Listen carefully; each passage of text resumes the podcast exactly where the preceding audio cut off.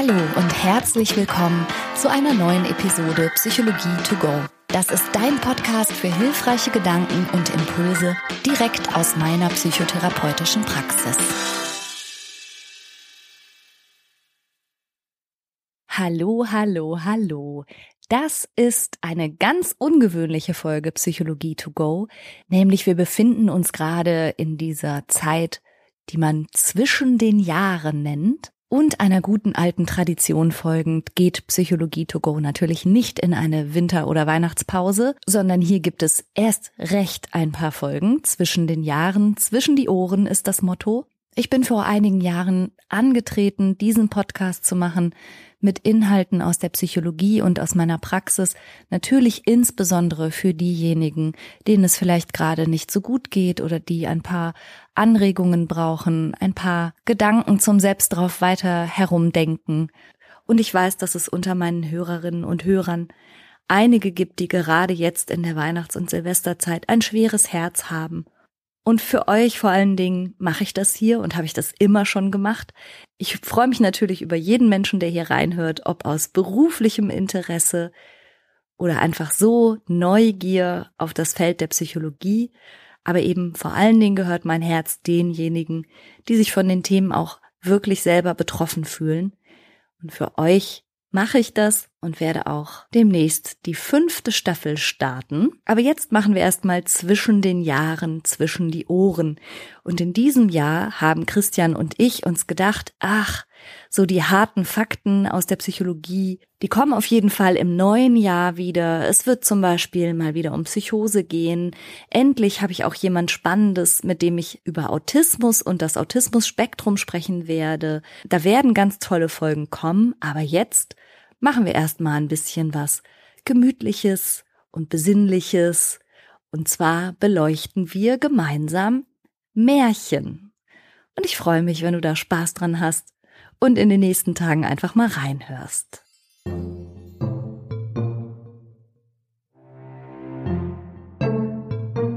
Liebe Hörerinnen und lieber Hörer, lieber Christian. Liebe Schönheit. Ich habe ein Feuer angemacht und mir ein gestricktes Dreieckstuch um die Schultern gelegt. Ich sitze im Schaukelstuhl. Eine schnurrende Katze liegt auf meinem Bauch. Und ich erzähle jetzt ein Märchen. Das war ja schon ein Märchen. Was? Ich sehe gar kein gestricktes Dreieckstuch. Aber du siehst eine Katze? Komm, jetzt hör auf. Ich erzähle jetzt ein Märchen und du stellst dir das bitte vor. Wie schön am Kaminfeuer. Okay, Die also Holzscheite knacken. Und das Märchen heißt Die kluge Else. Und man findet es in der Sammlung der Gebrüder Grimm. Kennst du das Märchen? ich erinnere mich dunkel, aber nicht mehr gut. Bitte erzähl. Tatsächlich hat deine Mutter es mir erzählt, Christian, und ich erzähle es dir jetzt wieder, aber du kennst es vielleicht, weil sie es dir auch mal erzählt hat. Na dann bestimmt. Hör mal zu. So. Die kluge Else.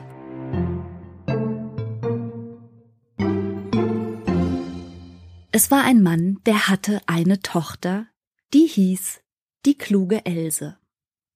Als sie nun erwachsen war, sprach der Vater, wir wollen sie heiraten lassen. Ja, sagte die Mutter, wenn nur einer käme, der sie haben wollte. Endlich kam von weit her einer, der hieß Hans und hielt um sie an. Er machte aber die Bedingung, dass die kluge Else auch recht gescheit wäre. Oh, sprach der Vater, die hat Zwirn im Kopf.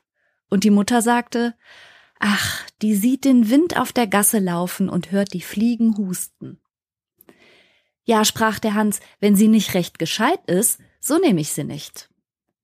Als sie nun zu Tisch saßen und gegessen hatten, sprach die Mutter, Else, geh in den Keller und hol Bier. Da nahm die kluge Else den Krug von der Wand, ging in den Keller und klappte unterwegs brav mit dem Deckel, damit ihr die Zeit ja nicht lang würde. Als sie unten war, holte sie ein Stühlchen und stellte es vors Fass, damit sie sich nicht zu bücken brauchte und ihrem Rücken nicht etwa wehe täte und unverhofften Schaden nähme. Dann stellte sie die Kanne vor sich und drehte den Hahn auf, und während der Zeit, dass das Bier hineinlief, wollte sie doch ihre Augen nicht müßig ruhen lassen, sah oben an die Wand hinauf und erblickte nach vielem Hin- und Herschauen eine Kreuzhacke, gerade über sich, welche die Maurer da aus Versehen hatten stecken lassen. Da fing die kluge Else an zu weinen und sprach, wenn ich den Hans kriege und wir kriegen ein Kind und das ist groß und wir schicken das Kind in den Keller, dass es hier soll Bier zapfen, so fällt ihm die Kreuzhacke auf den Kopf und schlägt's tot. Da saß sie und weinte und schrie aus Leibeskräften über das bevorstehende Unglück. Die oben warteten auf den Trank, aber die kluge Else kam immer nicht. Da sprach die Frau zur Magd, Geh doch hinunter in den Keller und sieh, wo die Else bleibt. Die Magd ging und fand sie vor dem Fasse sitzend und laut schreiend. Else, was weinst du? fragte die Magd. Ach, antwortete sie, soll ich nicht weinen, wenn ich den Hans kriege und wir kriegen ein Kind und das ist groß und soll hier trinken zapfen, so fällt ihm vielleicht die Kreuzhacke auf den Kopf und schlägt es tot.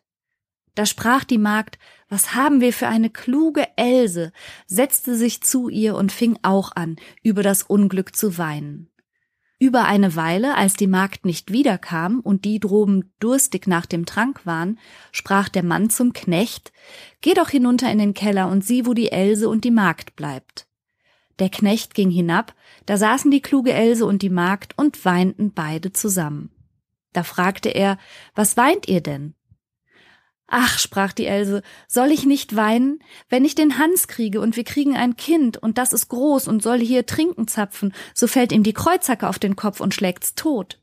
Da sprach der Knecht, was haben wir für eine kluge Else und setzte sich zu ihr und fing auch laut an zu heulen.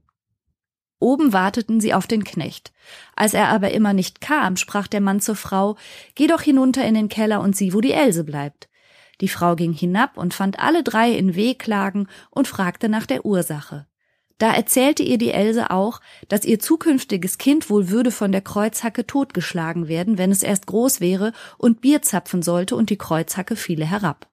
Da sprach die Mutter gleichfalls, ach, was haben wir für eine kluge Else, setzte sich hin und weinte mit. Der Mann oben wartete noch ein Weilchen, aber als seine Frau nicht wiederkam und sein Durst immer stärker ward, sprach er, ich muss nun selber in den Keller gehen und sehen, wo die Else bleibt.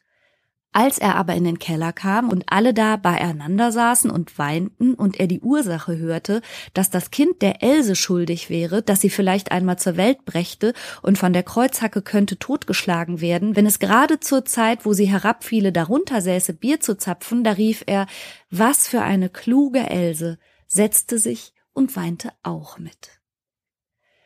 Der Bräutigam blieb lange oben allein, da niemand wiederkommen wollte, dachte er, sie werden unten auf dich warten, du musst auch hingehen und sehen, was sie vorhaben.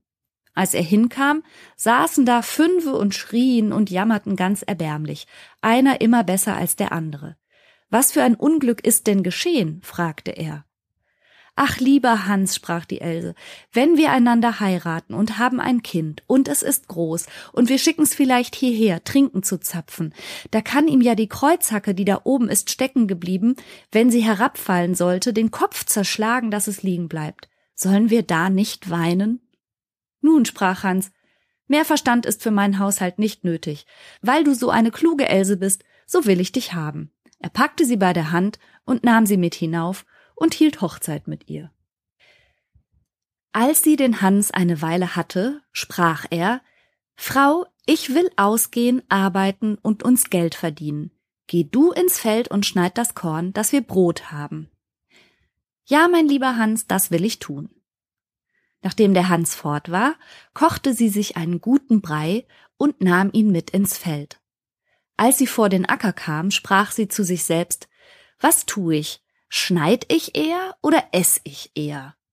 Hei, ich will erst essen. Nun aß sie ihren Topf mit Brei aus, und als sie dick satt war, sprach sie wieder Was tu ich? Schneid ich eher oder schlaf ich eher?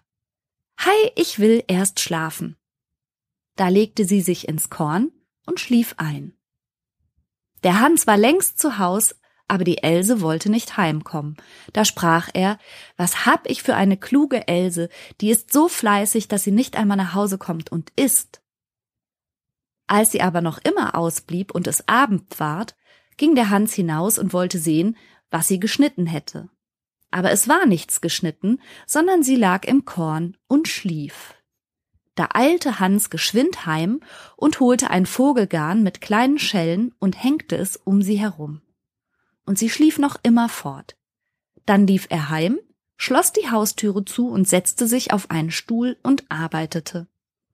Endlich, als es schon ganz dunkel war, erwachte die kluge Else, und als sie aufstand, rappelte es um sie herum, und die Schellen klingelten bei jedem Schritte, den sie tat. Da erschrak sie, ward irre, ob sie auch wirklich die kluge Else wäre, und sprach Bin ich's oder bin ich's nicht? Sie wusste aber nicht, was sie darauf antworten sollte, und stand eine Zeit lang zweifelhaft. Endlich dachte sie, ich will nach Hause gehen und fragen, ob ich's bin oder ob ich's nicht bin, die werden's ja wissen. Sie lief vor ihre Haustüre, aber die war verschlossen. Da klopfte sie an das Fenster und rief Hans, ist die Else drinnen? Ja, antwortete der Hans, sie ist drin. Da erschrak sie und sprach Ach Gott, dann bin ich's nicht, und ging vor eine andere Tür. Als aber die Leute das Klingeln der Schellen hörten, wollten sie nicht aufmachen, und sie konnte nirgends unterkommen. Da lief sie fort zum Dorf hinaus, und niemand hat sie wieder gesehen.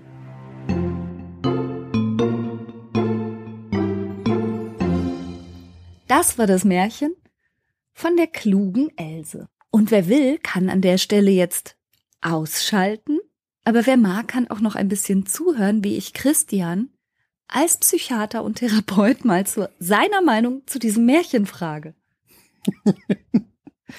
Du siehst schon, mir steht ein bisschen die Überraschung ins Gesicht geschrieben, dass es die kluge Else heißt ich möchte dich aber vorher was fragen. Sag mal, sind das eigentlich zwei verschiedene Geschichten? Zumindest meiner, meinem Empfinden nach werden zwei verschiedene Dinge behandelt. Mhm, was meinst du? Na, in dem ersten Teil, da geht es ja um die offensichtlich etwas übertriebene Sorge mhm. der klugen Else. Und im zweiten Teil, aus psychiatrischer Sicht, wird ein ganz anderes äh, Phänomen beleuchtet. Interessant, dass du sagst, ja. Also tatsächlich gibt es in dieser Rubrik, in dieser Märchenrubrik der dummen Schwänke, also der, der lustigen Geschichten über tollpatschige oder nicht ganz intelligente Leute, häufiger mal was mit einem Bierfass und einem Getränk zapfen und die Person, die das Getränk zapfen soll, wird dann abgelenkt, während das Bier noch läuft. Und läuft raus und dann geht so eine Kette von Unglücken in Gang.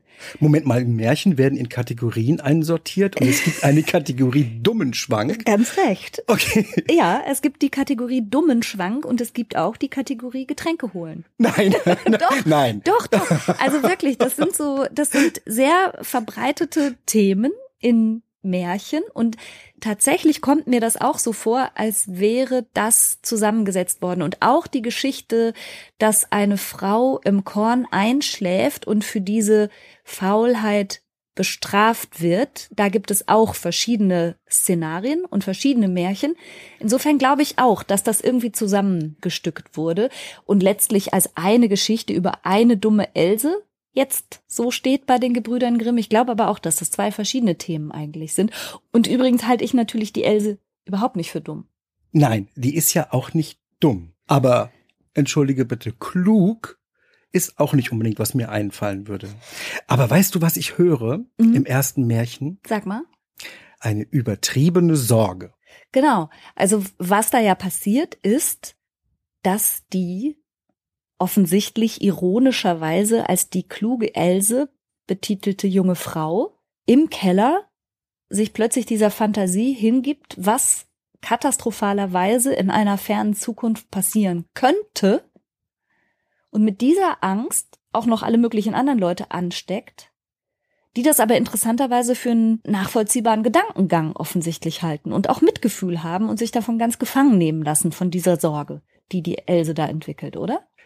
Ja, es passt zu Phänomenen, die wir heute auch kennen. Was heute häufig als Sorgenkrankheit oder generalisierte Angststörung bezeichnet wird, mhm. gab es ganz offensichtlich schon früher. Und was Märchen ja immer versucht haben, das war im Grunde ganz wichtige lebenspraktische Ratschläge zu geben. Mhm. die sich in Märchenform gut weitererzählen lassen konnten. Genau. Und während die Else also, die hier in diesem Märchen im ersten Teil im Keller sitzt und unter einer Katastrophe leidet, die sie sich gerade ausdenkt, kommt dann der pragmatische Hans und fragt sie, was für ein Unglück ist denn geschehen? Also er stellt mal so ein bisschen Realitätsbezug her und sagt, es ist doch gar nichts passiert und schnappt sie an der Hand und zieht sie raus. Findet sie aber sehr klug. Findet er sie wirklich klug? Er Deswegen sagt doch heiratet sowas. er sie doch. Weil du so eine kluge Else bist, so will ich dich haben. Mehr Verstand ist für meinen Haushalt nicht nötig.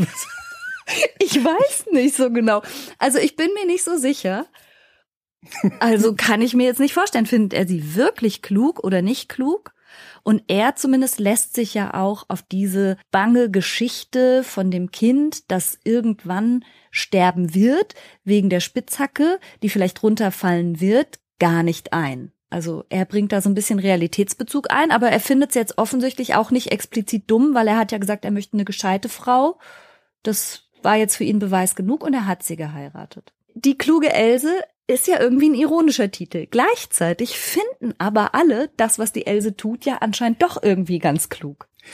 Was wir häufig beobachten können bei Menschen, die von ganz starken und aus unserer Sicht überzogenen Sorgen geplagt sind, das ist, dass sie selbst diese Sorgen ja für klug halten, dass sie es für vernünftig halten, sehr weit in die Zukunft zu denken und häufig Katastrophen, die passieren könnten, wenn dies und das eintreten würde, als reale Bedrohung zu betrachten.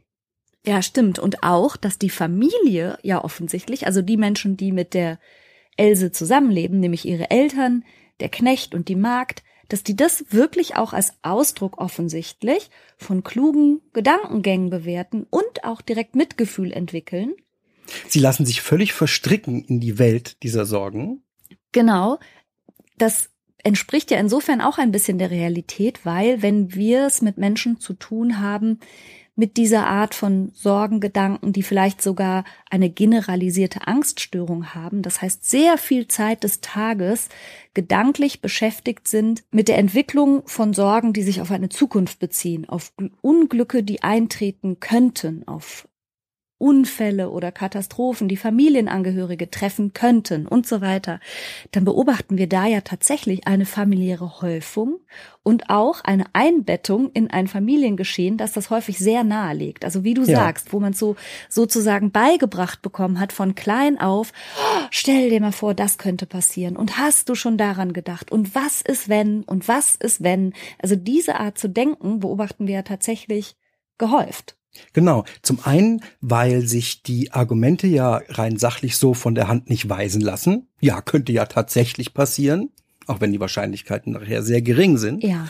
Und weil, und das ist dann immer unser größtes Augenmerk, weil man das an seine Kinder kulturell mitvererben kann. Ja, Das heißt, was wir häufig beobachten, sind Kinder von Eltern mit einer generalisierten Angststörung haben überzufällig häufig auch selbst eine Angststörung. Genau. Und die ist gekennzeichnet dadurch, was du gerade gesagt hast, dass Gedanken sich auf etwas beziehen, dessen Eintretenswahrscheinlichkeit wirklich extrem unwahrscheinlich ist. Also wie, dass die Spitzhacke genau in dem Moment runterfällt und die muss ja offensichtlich schon sowas wie im Mauerwerk lange stecken. Ja. Ja, also dass die genau in dem Augenblick runterfällt, in dem ein Kind, das alt genug ist, in den Keller zu gehen, also in vielen, vielen Jahren wird ein Kind in den Keller gehen. Es wird die Tradition fortsetzen, dass offensichtlich der Geringste in der Hackordnung zum Bier holen geschickt wird. Das wird dann irgendwann das Kind sein, das geht in den Keller und in dem Moment löst sich die Hacke. Also man kann ja auch mal nach der Wahrscheinlichkeit fragen, mit der dieses Unglück wirklich eintreten wird. Das tut aber der Sorge und dem Katastrophengefühl gar keinen Abbruch, weil allein, dass in diesem Universum die Möglichkeit besteht, dass es passieren könnte, reicht schon aus, um Aufruhr im Inneren zu verursachen. Und interessant finde ich natürlich auch, niemand holt einfach die Hacke darunter. Niemand verrückt einfach das Bierfass. Weißt du, man könnte ja Lösungen finden. Tut aber niemand, auch nicht der Hans. Es ist doch super spannend, dass so ein altes Märchen das ja offensichtlich schon über viele, viele, viele Jahre davor, bevor es aufgeschrieben wurde. Ja, genau. Aufgeschrieben wurde es 1819, aber die Gebrüder Grimm haben ja nur Märchen im Grunde aufgezeichnet, die schon jahrhundertelang ja, im Umlauf waren. Weitererzählt wurden, genau. Ja. Und durch die ganz starke Überzeichnung wird dem Zuhörer klar, wo schon Lösungsmöglichkeiten lägen. Nummer eins, die Wahrscheinlichkeit ist so gering. Es transportiert die Botschaft, beachtet die Wahrscheinlichkeit. Mhm. Nummer zwei, nur sehr viel und weit in die Zukunft gucken zu können, ist nicht unbedingt klug. Genau. Und es geht letztlich darum, glaube ich, dem Zuhörer aufzuzeigen, dass in dieser Art und Weise unter Katastrophen jetzt schon zu leiden, die wahrscheinlich nie eintreffen werden, wird ja in diesem Märchen als dumm deklariert. Also die kluge Else ist ja ironisch gemeint. Und noch eine Botschaft ist dadurch, Dummheit ist ansteckend. ja, also Lass dich nicht ne, verstricken. Das, was wir heute vielleicht als Ausdruck einer Angststörung verstehen würden, wurde im Volksmund und als Märchen im Grunde als als unnützes und dummes Denken bezeichnet. Klug genug für den Hans, aber im Grunde Quatsch. ja, absolut. Okay. Also wir sehen in solchem sorgenvollen Verhalten und in solchen sorgenvollen Gedanken natürlich keine Dummheit, sondern wir sehen den Leidensdruck dahinter. Ja, genau. Und sie wird ja von ihren Eltern sowieso so charakterisiert. Ich weiß nicht genau, was es bedeuten soll, dass der Vater sagt, sie hat Zwirn im Kopf. Ob das sowas ist wie Flausen im Kopf oder ist Zwirn was Besseres? Ich würde mal denken, verstrickte Gedanken. Ja, jedenfalls er sagt, sie hat Zwirn im Kopf und die Mutter sagt, sie sieht den Wind in den Gassen und sie hört die Flöhe rusten. Also das charakterisiert die Else ja schon als jemand, der sehr aufmerksam in seiner Umwelt mit allen Sinnen wahrnimmt, was sein könnte. Genau, und das aber vielleicht ein bisschen übertreibt und gleichzeitig, wie gesagt, in ihrer Familie gilt das was, nämlich als klug. Alle machen mit. Und das Märchen soll aber zeigen, dass es das halt eigentlich nicht sei, sondern dass das dummes Denken sei. Das ist jetzt eine jahrhundertealte Wertung, der wir uns jetzt natürlich nicht anschließen würden. Aber ich finde es interessant, dass da ein Geschehen dargestellt wird, was aus unserer Sicht Erkrankungsgeschehen ist. Ja, absolut. Wir sehen zumindest den Leidensdruck dahinter. Genau. Und natürlich auch gleich ein bisschen die therapeutischen Möglichkeiten. Und jetzt hat das Märchen ja noch einen zweiten Teil. Hans und Else sind ja dann verheiratet. Hans geht arbeiten, Else soll Korn schneiden. Und dann macht sie sich einen schönen Brei, isst sich dick satt und dann, wie das immer so ist, nach einem schönen Breichen erstmal Bubu machen. Bett im das Kornfeld. Heißt in, in, in Fein heißt das postprandiale Müdigkeit. Genau. Nach der Nahrungsaufnahme bleibt Genau, und dann so weit so nachvollziehbar, aber auch da wundere ich mich natürlich, wenn der Hans zur Arbeit geht und sie aufs Feld schickt und sie brav sagt, ist gut, kocht sich was und geht. Und dann schläft sie ein und schläft, bis es dunkel wird und merkt noch nicht mal, dass sie mit einem Vogelnetz eingewickelt wird. Da vermute ich ja auch schon wieder irgendwie ein tieferes Geschehen, oder? Vielleicht bestand der Brei aus Mohnblumen. Ja, wer weiß, was sie sich für einen schönen Brei da gekocht hat. Also das Märchen soll nicht nur ausdrücken, dass die Else dumm ist, sondern sie ist auch faul. Weil sie ans Essen und ans Schlafen denkt und nicht macht, wie der Hans ihr gesagt hat, nämlich Korn schneiden. Und ich würde sagen, sie ist natürlich nicht dumm, sondern sie hat eine überzogene Tendenz zu sorgen. Und sie ist auch nicht faul. Sie beherrscht den Belohnungsaufschub nicht gut. Belohnungsaufschub heißt jetzt etwas eher Unangenehmes in Kauf zu nehmen, um später was davon zu haben. Also darin ist sie nicht ganz gut, sagen Nein. wir mal. Mhm. Aber jetzt greift der Hans natürlich zu massiven Maßnahmen. So eine Frau muss natürlich bestraft werden. Wobei ich nicht verstehe, worin besteht denn die Strafe, jemanden mit Glöckchen zu behängen? Ja, interessante Frage. Warum hat er sie mit Vogelnetz und Glöckchen behangen? Hat er geahnt, dass sie darauf maximal irritiert reagieren Das würde? nehme ich an, das nehme ich an. Er hat sie ein bisschen gegaslightet. Also du denkst, das sollte eine Maßnahme sein, um sie wirklich irre zu machen. Denn das bedeutet ja Gaslighten, eine andere Person zu manipulieren, sodass sie an ihrem eigenen Verstand zweifelt. Und das funktioniert ja. Ja, Und es wäre eine sehr kreative und ziemlich böse Bestrafungsmethode. Und natürlich muss ich bei diesen Glöckchen auch an so Narrenschellen denken, Ja, weißt du, wie ja, so ja, ein, wie bei Hof die Vielleicht- Narren mit ihren Glöckchen. Also ich glaube schon, dass die, dass die Schellen vielleicht auch symbolisieren wollen, dass jemand ein bisschen abseitig unterwegs ist. Ja, ganz bestimmt. Gut. Und was passiert jetzt bei der Else? Jetzt kommen wir zu, also aus psychiatrischer Sicht kommen wir zu einer ganz anderen Problematik. Deswegen frage ich ja, ob diese zwei Teile überhaupt was miteinander zu tun haben. Denn sie hat eine Identitätsstörung. Ja. Sie weiß nicht genau, ob sie sie selber ist. Genau, sie fragt, bin ich's oder bin ich's nicht? Das heißt, sie ist jetzt im Dunkeln aufgewacht, in diesem Vogelnetz mit Glöckchen behangen, erschrickt ganz sehr und weiß nicht mehr, ob sie die Else ist oder nicht die Else ist. Sie Und- hat ein Depersonalisierungserleben. Wir kennen ja in der klinischen Psychologie Formen der Störung der Eigenwahrnehmung. Mhm. Ja, das sind dissoziative Störungen, von sich selber abgespaltene. Wir kennen Depersonalisierung, ja, mit dem Gefühl, gar nicht mehr Herr der eigenen Gedanken zu sein, von den eigenen Gedanken getrennt zu sein oder sich von außen zu beobachten. Und wir kennen auch Derealisationserleben, als ob die Welt nicht echt ist. Mhm. Um ganz spitzfindig zu sein, gibt es sowas wie Ich-Störungen. Das bezeichnet, dass die eigenen Gedanken nicht so von der Welt getrennt sind, dass der Kopf sozusagen durchlässig ist. Meistens in Form von, man kann meine Gedanken lesen oder manipulieren oder ich kann die Gedanken von anderen lesen. Also man ist sich seiner Ich-Grenzen nicht, Nicht sicher. bewusst, Man ja. ist sich nicht hundertprozentig sicher, sind meine Gedanken wirklich nur in meinem Kopf und sind es meine Gedanken und wo endet sozusagen mein Ich und wo beginnt die Umwelt und so. Aber die Else, die nimmt's ja ganz pragmatisch, die sagt ja dann einfach, ach, ich frage mal zu Hause nach, ob ich es bin. So, und jetzt folgendes. Der Hans, der ist ja eigentlich der Schwiegersohn. Weißt du, die wohnen ja, die Eltern, der Knecht, die Magd, Hans und Else wohnen ja anscheinend alle in einem Haus. Jetzt sperrt er also die Tochter des Hauses, die Else, die er gerade geheiratet hat, einfach mal aus. Was hat er sich denn dabei gedacht?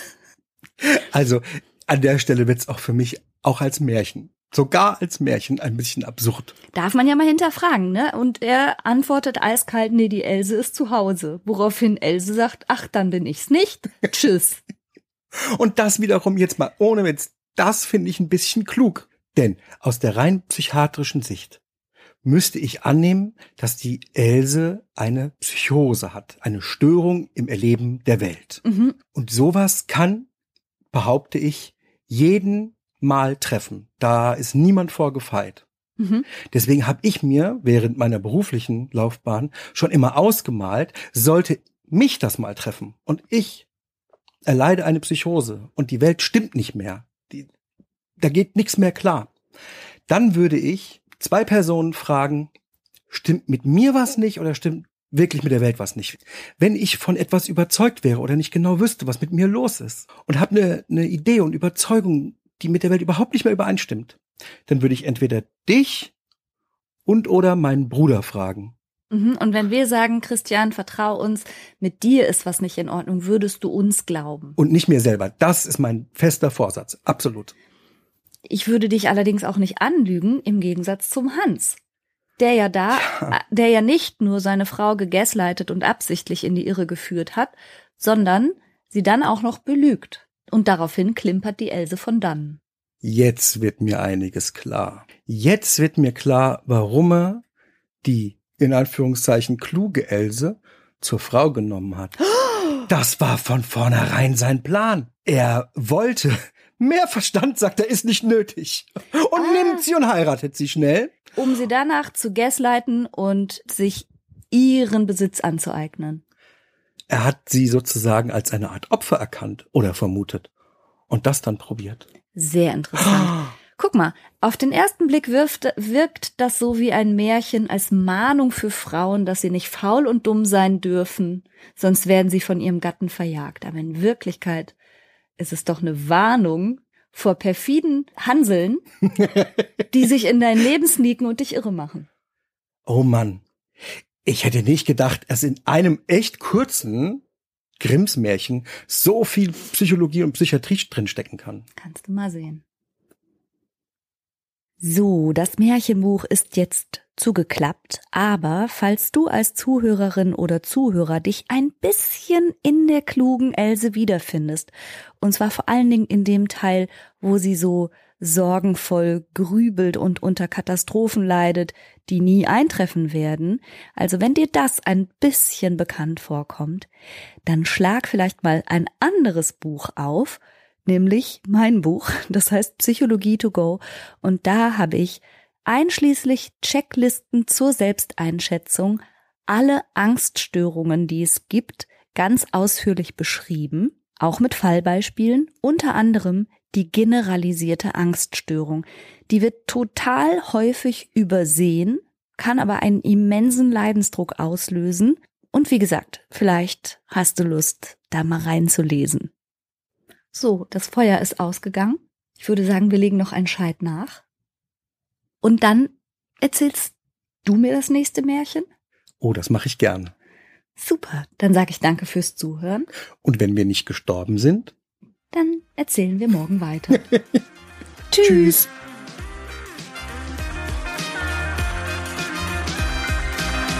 Das war's für heute. Ich hoffe, du konntest eine Menge frischer Gedanken für dich mitnehmen. Mehr davon gibt's auch auf meiner Seite www.franca-ceruti.de